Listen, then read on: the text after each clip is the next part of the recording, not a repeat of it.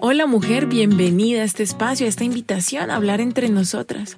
Aquí no importa nuestro estrato social, edad, talla, religión ni ninguna de estas cosas. En este espacio vamos a hablar entre todas las que un día nos aventuramos a vivir como casadas y necesitamos crear este club donde hablemos de temas que nunca se hablan. Esto es Hablemos de ser esposas.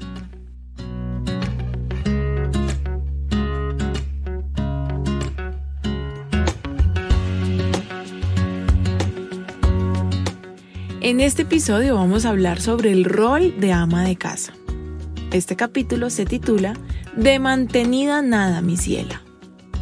No se preocupen las que trabajan por fuera, también vamos a hablar de este rol en otro episodio, ¿listo? Pero quiero hablar de este oficio, de esta profesión que parece que para la cultura de hoy es un castigo, un desperdicio de vida, algo retrógrado que las mujeres de antaño hacían porque no tenían visión, oportunidad o porque el mundo era aún mucho más machista. A las mujeres de hoy nos da pavor ser amas de casa. Así sea por unos meses mientras lactamos o cuidamos la enfermedad de un hijito o por el motivo que sea. Y te voy a decir ya una de las razones. Es un temor. Partimos de un miedo. Nos da pavor dedicarle nuestra existencia a los hijos y al esposo que después se pueden ir de la casa. Los hijos, naturalmente, al crecer. El marido, pues cuando se canse de mí. ¿Y yo qué? ¿Mm? Nos preguntamos. Desde ese temor, muchas mujeres que decidimos casarnos, queremos tener hijos, le huimos a la casa. Pensar en ser madre de tiempo completo y estar en casa mientras el esposo llega es como una película de terror, una pesadilla. Ay, no, yo no me aguanto esos niñitos. ¿A cuáles? Pues a los míos. Esto por poner un ejemplo, ¿no? ¿Qué pasa? Eso, hablando de ejemplos, ese fue el ejemplo que vimos, porque también el mundo mismo se ha encargado de decirnos que fue la peor época de la mujer, fue el desperdicio de su existencia. Este podcast tiene como único fin animar a las mujeres que tomaron, tomamos esta decisión, porque el problema aquí no es la decisión que tomé, sino la presión social, la comparación y mi propia película en la mente de siempre anhelar lo que no tengo. Entiendo y me encantan las mujeres que deciden no hacer hogar. Me parecen unas guerreras. Tengo varios ejemplos cercanos. Para ellas ser amas de casa eso sí es un desperdicio y corren su vida en la dirección contraria. Eso está bien, es su decisión. Son mujeres que, habiendo decidido pagar el precio de la soledad, han dedicado su vida a sus sueños, a, a labor social, a estudiar, viajar, conocer y han sido fuertemente juzgadas por su familia, pero también por las otras mujeres, que creo es el juicio que más duele. Pero ya ves, las amas de casa nos sentimos juzgadas, las solteras también. No es un problema del rol al que nos dedicamos, es el problema de la criticadera.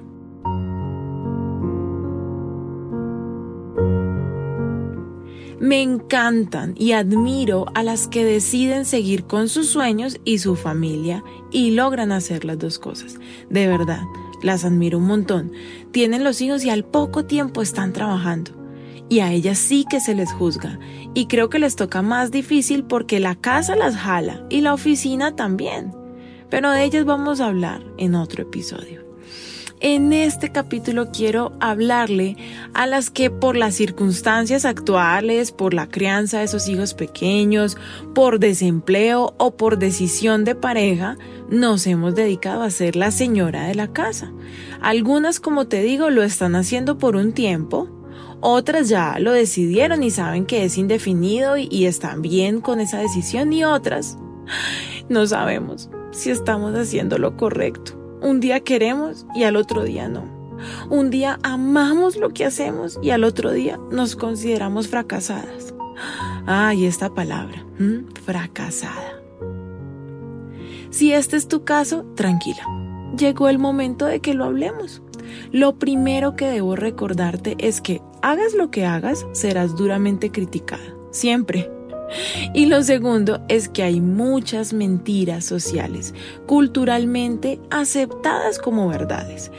Estas mentiras hacen que algunos aspectos de la pareja y de hacer hogar y de ser ama de casa sean complicados, dolorosos, indeseables, pero no tiene que ser así. El primer tema álgido para una ama de casa es el dinero. Ser mantenidas. tener que pedirle al marido hasta para unas toallas higiénicas. No aportar a la economía del hogar. La culpa que se siente de gastar el dinero que el otro trabaja.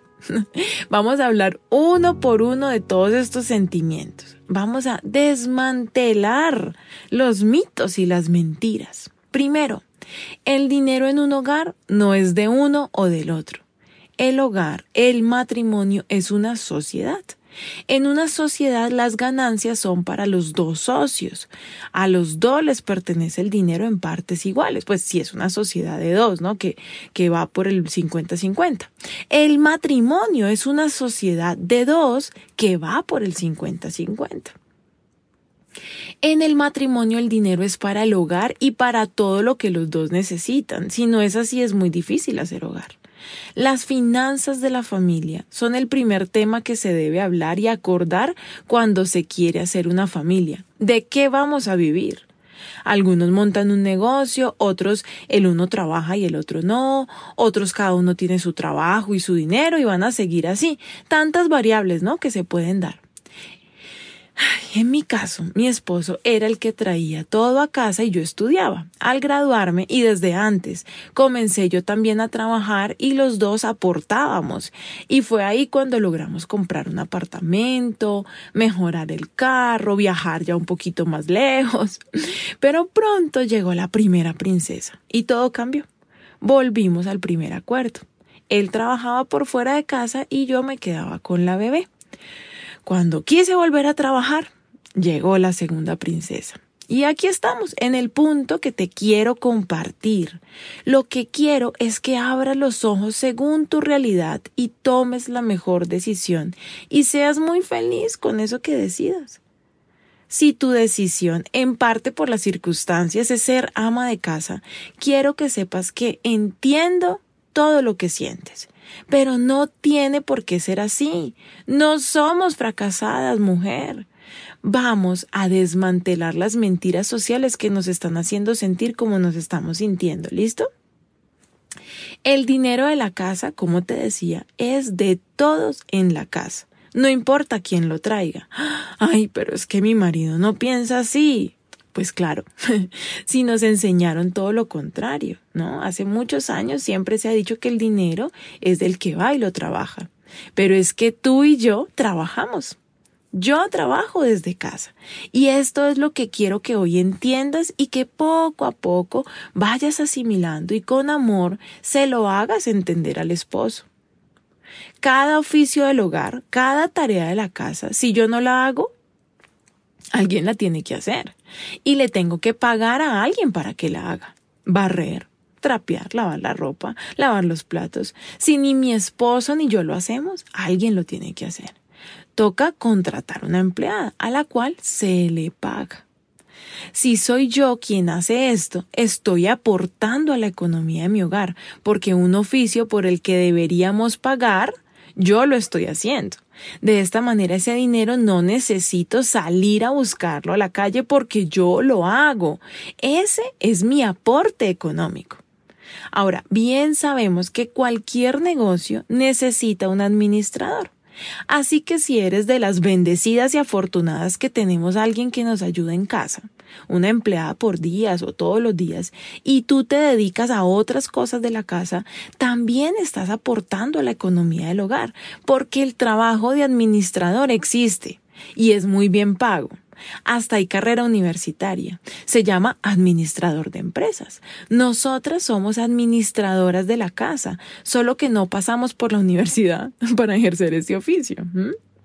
Si tú eres la administradora de la casa, déjame decirte que tu trabajo es indispensable para que el hogar funcione, porque el hogar es como una empresa. Es nuestra más importante empresa. Es nuestro más hermoso emprendimiento. Aún una persona que vive sola debe hacer sus oficios y administrar su vida.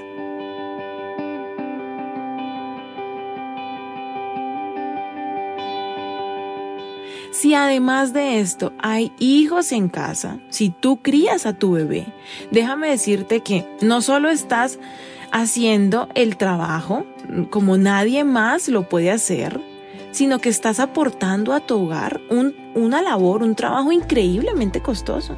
¿Sabes cuánto cobra una niñera? ¿Sabes cuánto valen las terapias de lenguaje para aprender a caminar, para estimular a un bebé? Yo estoy ahora educando a mis hijas en casa. Mm, hacemos homeschooling. ¿Sabes lo que cobra un tutor por venir a tu casa y estar pendiente de las tareas de tus hijos? Ya debes saber lo que vale el colegio, la ruta, uniformes, útiles, libros, colores que todos los días pierden y, y todos los extras ¿no? que tiene el colegio. Yo estoy aportando al hogar económicamente cuando doy mi trabajo y profesión a mis hijas. Al ser su tutora, ahorramos casi el 70%, si no más, que gastaríamos en una educación tradicional. Si además en tu hogar hay mascota y tú al estar en casa la estás cuidando, déjame decirte que un cuidador de mascotas también cobra. Así que también estás aportando. Si además eres una esposa como yo, que le gusta ser esposa, que entiende que el esposo es exitoso en el trabajo, si tú lo levantas, apoyas y cuidas en casa, déjame decirte que los motivadores también cobran. Cada taller con un coach vale. La terapia con un psicólogo, que lo único que hace es escucharte. Si tú escuchas a tu esposo, porque al ser ama de casa puedes hacerlo, eso también vale. Si eres una esposa que hace ejercicio, que se mantiene linda para ella y para su marido, que disfruta el sexo de calidad con el esposo, ¿sabes cuánto cobra una prostituta por unas horas de placer? Mm, y sin amor, ¿no? Un revolcón y ya por la plata y nada más. Si eres de las esposas que de las esposas que le empacan todos los días el almuercito al esposo, ¿sabes cuánto cobra un nutricionista? ¿Viste? De mantenida nada, mi ciela, de mantenida nada. Somos profesionales en demasiadas cosas, solo que no le damos nuestros dones a un jefe, no para que su empresa triunfe, sino que le damos nuestros dones a quienes amamos, para que nuestro hogar triunfe. Así que primer mito descubierto, aportar a la economía no es solo traer dinero, y el dinero que trae él es tu sueldo. Qué bien te lo has ganado, mujer. No más eso de que, ay, que es que le tengo que pedirla hasta para las toallas higiénicas, nada que ver. Esa frase es retrógrada. No, en la casa se debe hacer un presupuesto.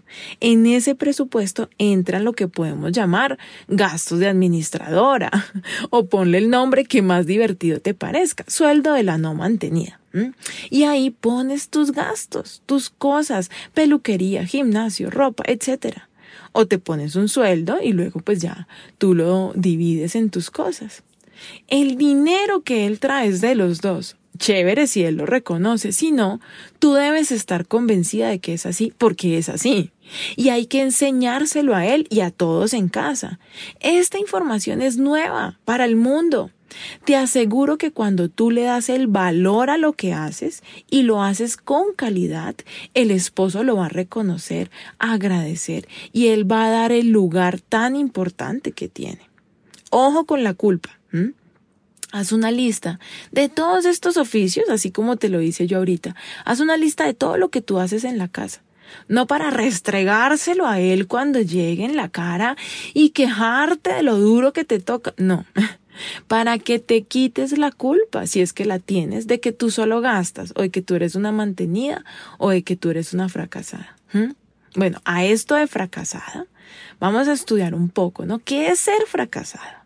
La definición del diccionario dice que no ha conseguido en la vida la posición o el estado a los que aspiraba. ¿Cuál es tu estado o aspiración? Yo aspiraba a ser actriz y mamá. Pero no mamá porque pariera hijos y los niñitos estuvieran ahí en la casa, no, sino esa mamá que me hubiera gustado tener, la que en diciembre hace el mejor arroz de leche, la que cuando algo te pasa sales corriendo a sus brazos sin importar si tienes dos o treinta y siete años, la que abrazas y su perfume, ay, te transporta la que abre su bolso y tiene un olor, ¿no? Que tú sabes que es el bolso de tu mami. ¿Te cuento algo? Yo siempre cargo chiclets de menta y chocolates en mi bolso para que huela a esa mezcla. No sé por qué me encanta. Y así quiero que me recuerden mis hijas. Bueno, y también aspiraba a ser una gran actriz de influencia. Más que muy famosa, quería ser recordada por mi gran trayectoria. El problemita fue que se me hicieron realidad los dos sueños al mismo tiempo. Y no fui capaz de dejar a mis hijas en manos de terceras personas. No pude. No juzgo a las que pueden. Solo que yo no pude. Siento muy profundo en mi corazón que esta es una labor que no puedo pagar para que la hagan. Solo yo la voy a hacer como aspiro que sea. Según la mamá que yo quiero ser. Y lo de actriz, pues cada vez más embolatado. Esto me hacía sentir fracasada. Pero he comprendido que la vida entera no es la temporada que estás viviendo. El tiempo que pasamos con los hijos, ay, parece tan largo. Y, pero después pasan los primeros 10 años. Y parece que pasaron tan rápido. La famosa percepción del tiempo, ¿no? En esta pandemia tuve que trabajar esto de sentirme fracasada y lo quiero compartir contigo por si te estás sintiendo así.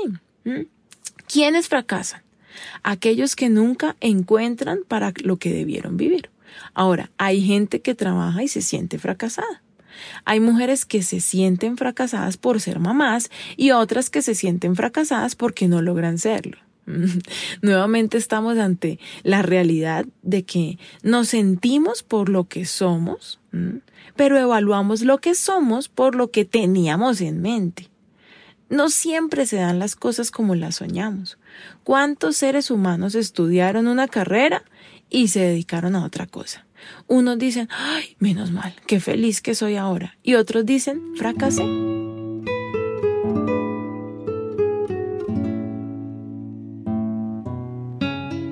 El asunto de sentirme fracasada tiene que ver con cómo me veo. Yo te aconsejo que busques lo que soñaba hacer.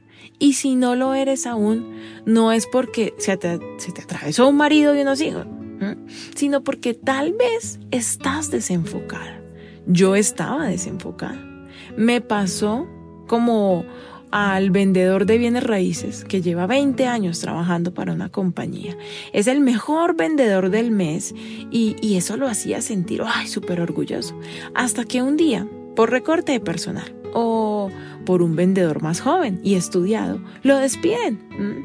Y este hombre queda devastado unos meses hasta que se da cuenta que él vale como vendedor porque, por lo que él es y no por la empresa a la que pertenecía. Y monta su propia empresa y ahora es feliz como independiente. No es fácil, pero no se siente fracasado, sino exitoso. La pregunta del millón, ¿cómo puede una mujer ama de casa sentir que alcanzó el éxito? He esperado la oportunidad para actuar en televisión mucho tiempo He tocado muchas puertas, varias managers, muchos casting, talleres y esa puerta siempre cerrada en mi carota hasta el punto de sentirme la peor actriz del mundo. Cuando vengo a evaluarme, ¿quién es Lina? ¿Qué talentos tengo? ¿Qué quiere de mí Dios? ¿Cuál es tu sueño conmigo, Señor, de los ejércitos celestiales? ¿Sabías que Dios tiene un sueño contigo y por eso te hizo tal y como eres?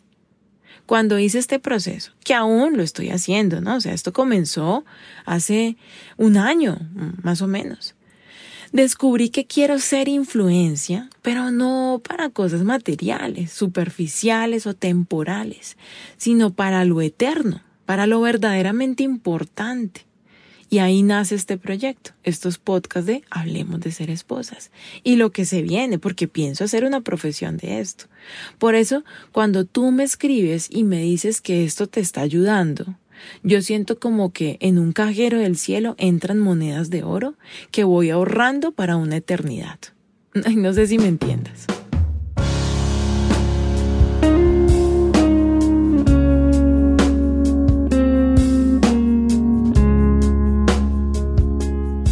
¿Dónde está puesta tu identidad? Si mi identidad está puesta en lo que hago, mi profesión, y no en lo que soy, pues al no hacer o ejercer mi profesión, voy a sentirme fracasada. Así que si eres ama de casa, sé una ama de casa profesional, orgullosa de lo que es y de lo que hace no porque lo, no porque ay, lo que van a hacer mis hijos algún día gracias a mi esfuerzo, no, sino porque fue tu decisión darle lo mejor de tu vida a los seres que amas. ¿Mm? Hagamos cuentas por un momento. Si sales a trabajar según tus estudios y profesión, ¿cuánto te pagarían? O sea, ¿cuál es ese sueldo al que tú aspiras? ¿Mm? Ponle el número. Ok. ¿Cuánto gastarías para poder hacer ese trabajo?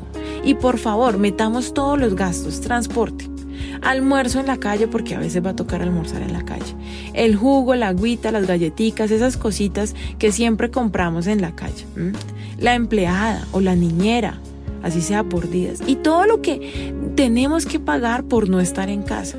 Listo, ahora que ya hicimos esos dos eh, valores, comparémoslos. a mí personalmente no me dan las cuentas, porque no no me dan. O sea, para hacer las cosas de calidad como yo las hago en la casa, necesito personas de calidad aquí haciéndolas. Y eso me vale. Entonces cuando yo voy y comparo, pues prácticamente lo que me gano es como para pagar. Porque es que yo no voy a meter a mi mamá o a mi suegra a cuidar a los nietos como si ellas fueran las mamás. Sería injusto con ellas. Ellas ya pasaron por ahí. Creo que están para vivir otra faceta. Pero tranquila, no me odies. Es mi opinión. Tú puedes hacer lo que mejor te parezca y está bien. No soy dueña de la verdad. Solo pregúntate y analiza bien las decisiones que estás tomando. A veces las abuelas, por ganarse unos pesitos o porque los hijos no sientan que están rechazando a sus nietos, se ponen responsabilidades sobre ellas, que tal vez las hacen infelices. Piensa que tal vez tú un día estés en sus zapatos. Tú vas a llegar tal vez a ser una abuela. ¿Qué te gustaría hacer a esa edad?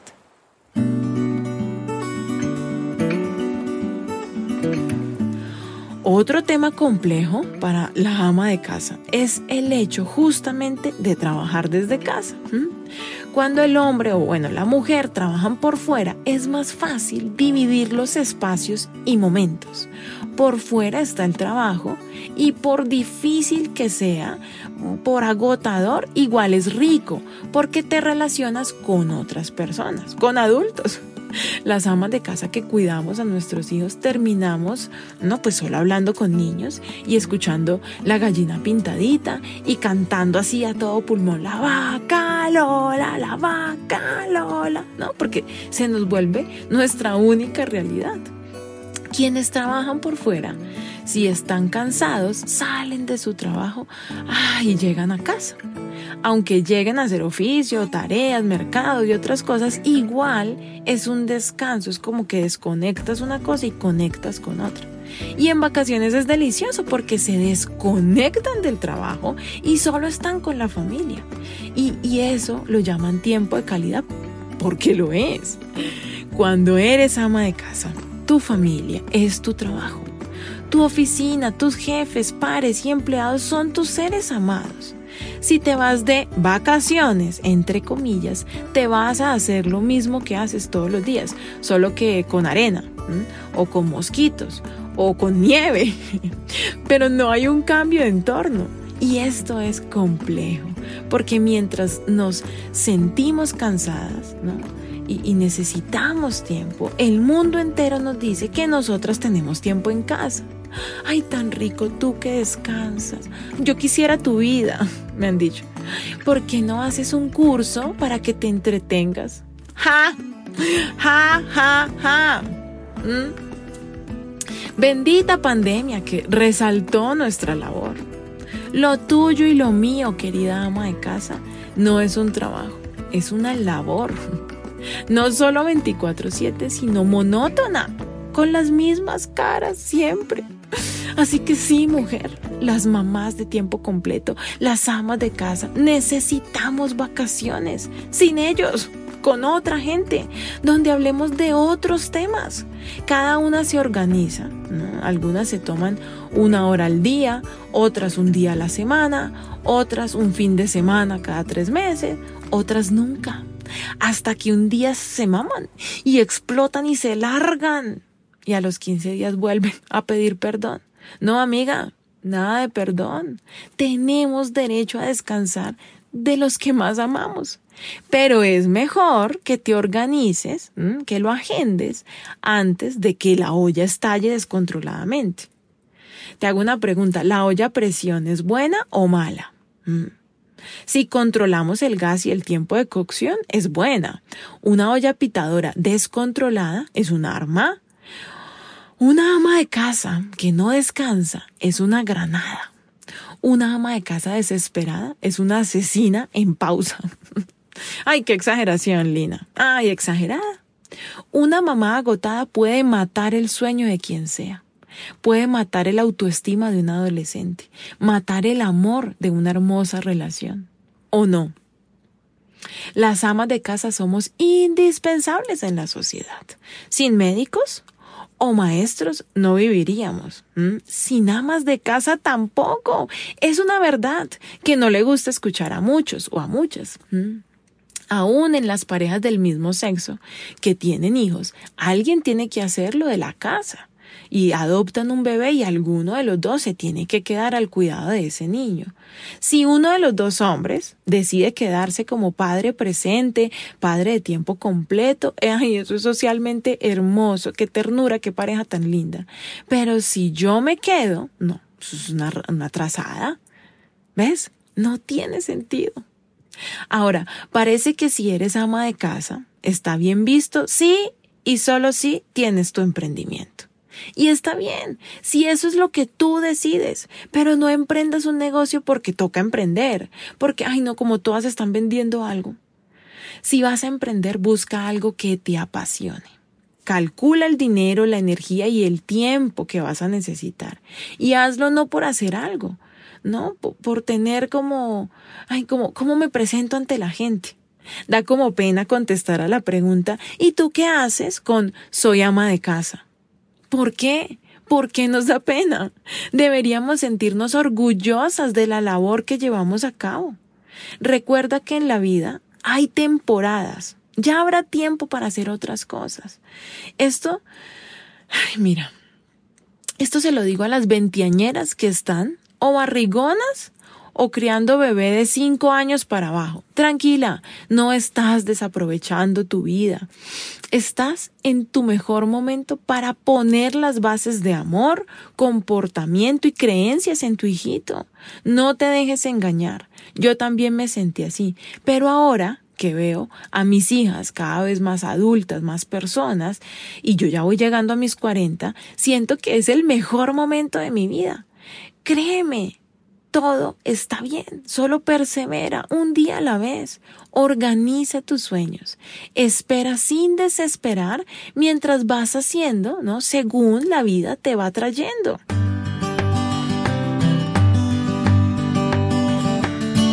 Debes conocer a María Clara Rodríguez, mi admiración total para ella.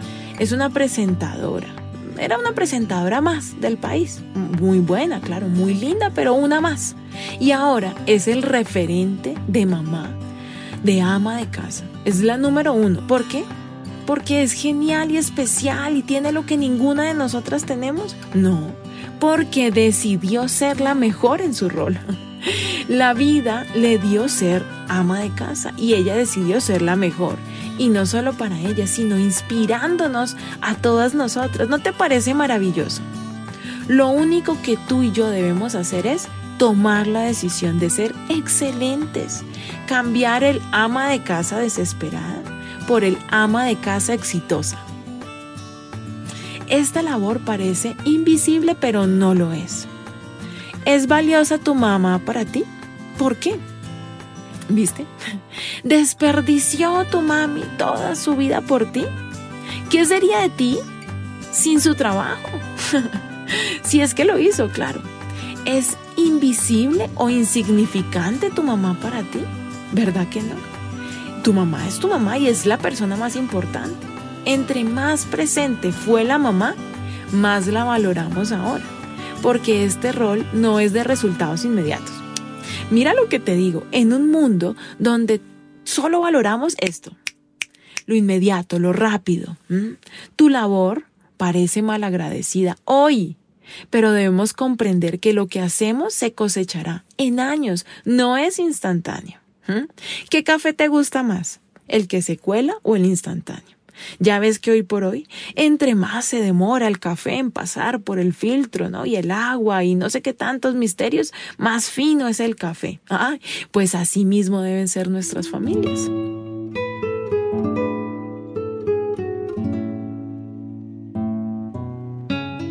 Yo no sé si viste esa película de Sing, Ben y Canta. ¿Viste el personaje de la cerdita que el esposo no valora ni los hijos? Me encanta la película y me encanta el personaje, pero la hacen ver como la víctima de los hijos y el esposo malagradecidos, cuando en realidad era ella quien no se daba el valor. Démonos el valor, mujer, desde la casa, que todos vean lo importante que es lo que hago. ¿Por qué? Porque para mí es importante. En esa película están exagerando. Si tu vida parece así, analiza. Date cuenta lo valiosa que eres. No esperes a que alguien más te dé el valor que no te das. Eso no va a pasar. Por último, te cuento una historia. Tal vez la has escuchado. Era una casa de monjes, ¿no? unos padres en preparación, unos curas. Una mañana les dijeron que entre ellos había un informante infiltrado que uno de ellos ¿no? estaría evaluándolos para avisar en Roma quién era el mejor candidato para ser papa. Adivina qué pasó. Se comenzaron a tratar todos con amor. Eran los mejores seres humanos del mundo. ¿Por qué creían que estaban siendo evaluados? No sabían cuál de ellos era el informante. En realidad, lo que el director de este lugar quería era que se acabaran las discusiones y constantes enfrentamientos entre ellos y lo consiguió. Ahora imagínate tú, ama de casa, que a quienes atiendes no son tus hijos, ni el muérgano de tu esposo, sino al mismísimo Maestro, a Jesús. si tus hijos fueran Jesús, si tu esposo fuera el Maestro, ¿cómo lo atenderías? Si ser ama de casa no es lo que quieres, no lo hagas. Busca una solución. No lo hagas sintiéndote mal, obligada, por favor. Y si lo vas a hacer, mujer, hazlo con toda. No vales por el dinero que produces. Hay diferentes balanzas de valor. Este mundo solo tiene en cuenta el dinero, pero no todo lo compra el dinero. Lo que hacemos, las amas de casa, es invaluable. La mayoría de genios de la historia fueron criados en familias donde la mamá los criaba en casa y esa mamá hacía cosas geniales. Investiga y verás quiénes y cómo eran las mamás de los grandes de la historia. Escucha la frase de este episodio. Dice así. Me viste con hambre y no me diste de comer. Me viste con frío y no me cubriste. Estuve enfermo y en la cárcel y no me visitaste, dijo Jesús. Le contestaron sus amigos, Maestro, ¿cuándo te vimos así? Y él contestó, cuando viste a otra persona así y no la ayudaste, fue a mí a quien no quisiste ayudar. Ay Dios, ayuda a mi amiga y a mí a valorar lo que hacemos en casa, que entendamos que de mantenidas nada, lo que hacemos vale tanto que no nos lo podrían pagar ni en la mejor multinacional. Que hagamos las cosas como para ti, no para las personas. Hasta aquí este episodio Hablemos de ser esposas. Espero que sientas estas palabras como un bálsamo para el alma y que descubramos lo valiosas y escasas que somos. Si sabes de alguna mujer que se siente así, mándale el link de este podcast y construyamos juntas una nueva y verdadera imagen de quienes somos las amas de casa. Ya sabes que me encuentras en Instagram como arroba Lina Balbuena, la primera con B, la segunda con V. Recuerda que en este espacio aprendemos las unas de las otras y encontramos esa confianza ¿no? para que hablemos de ser esposas. Y recuerda, no te aguantes ni te divorcies. Hay otro camino.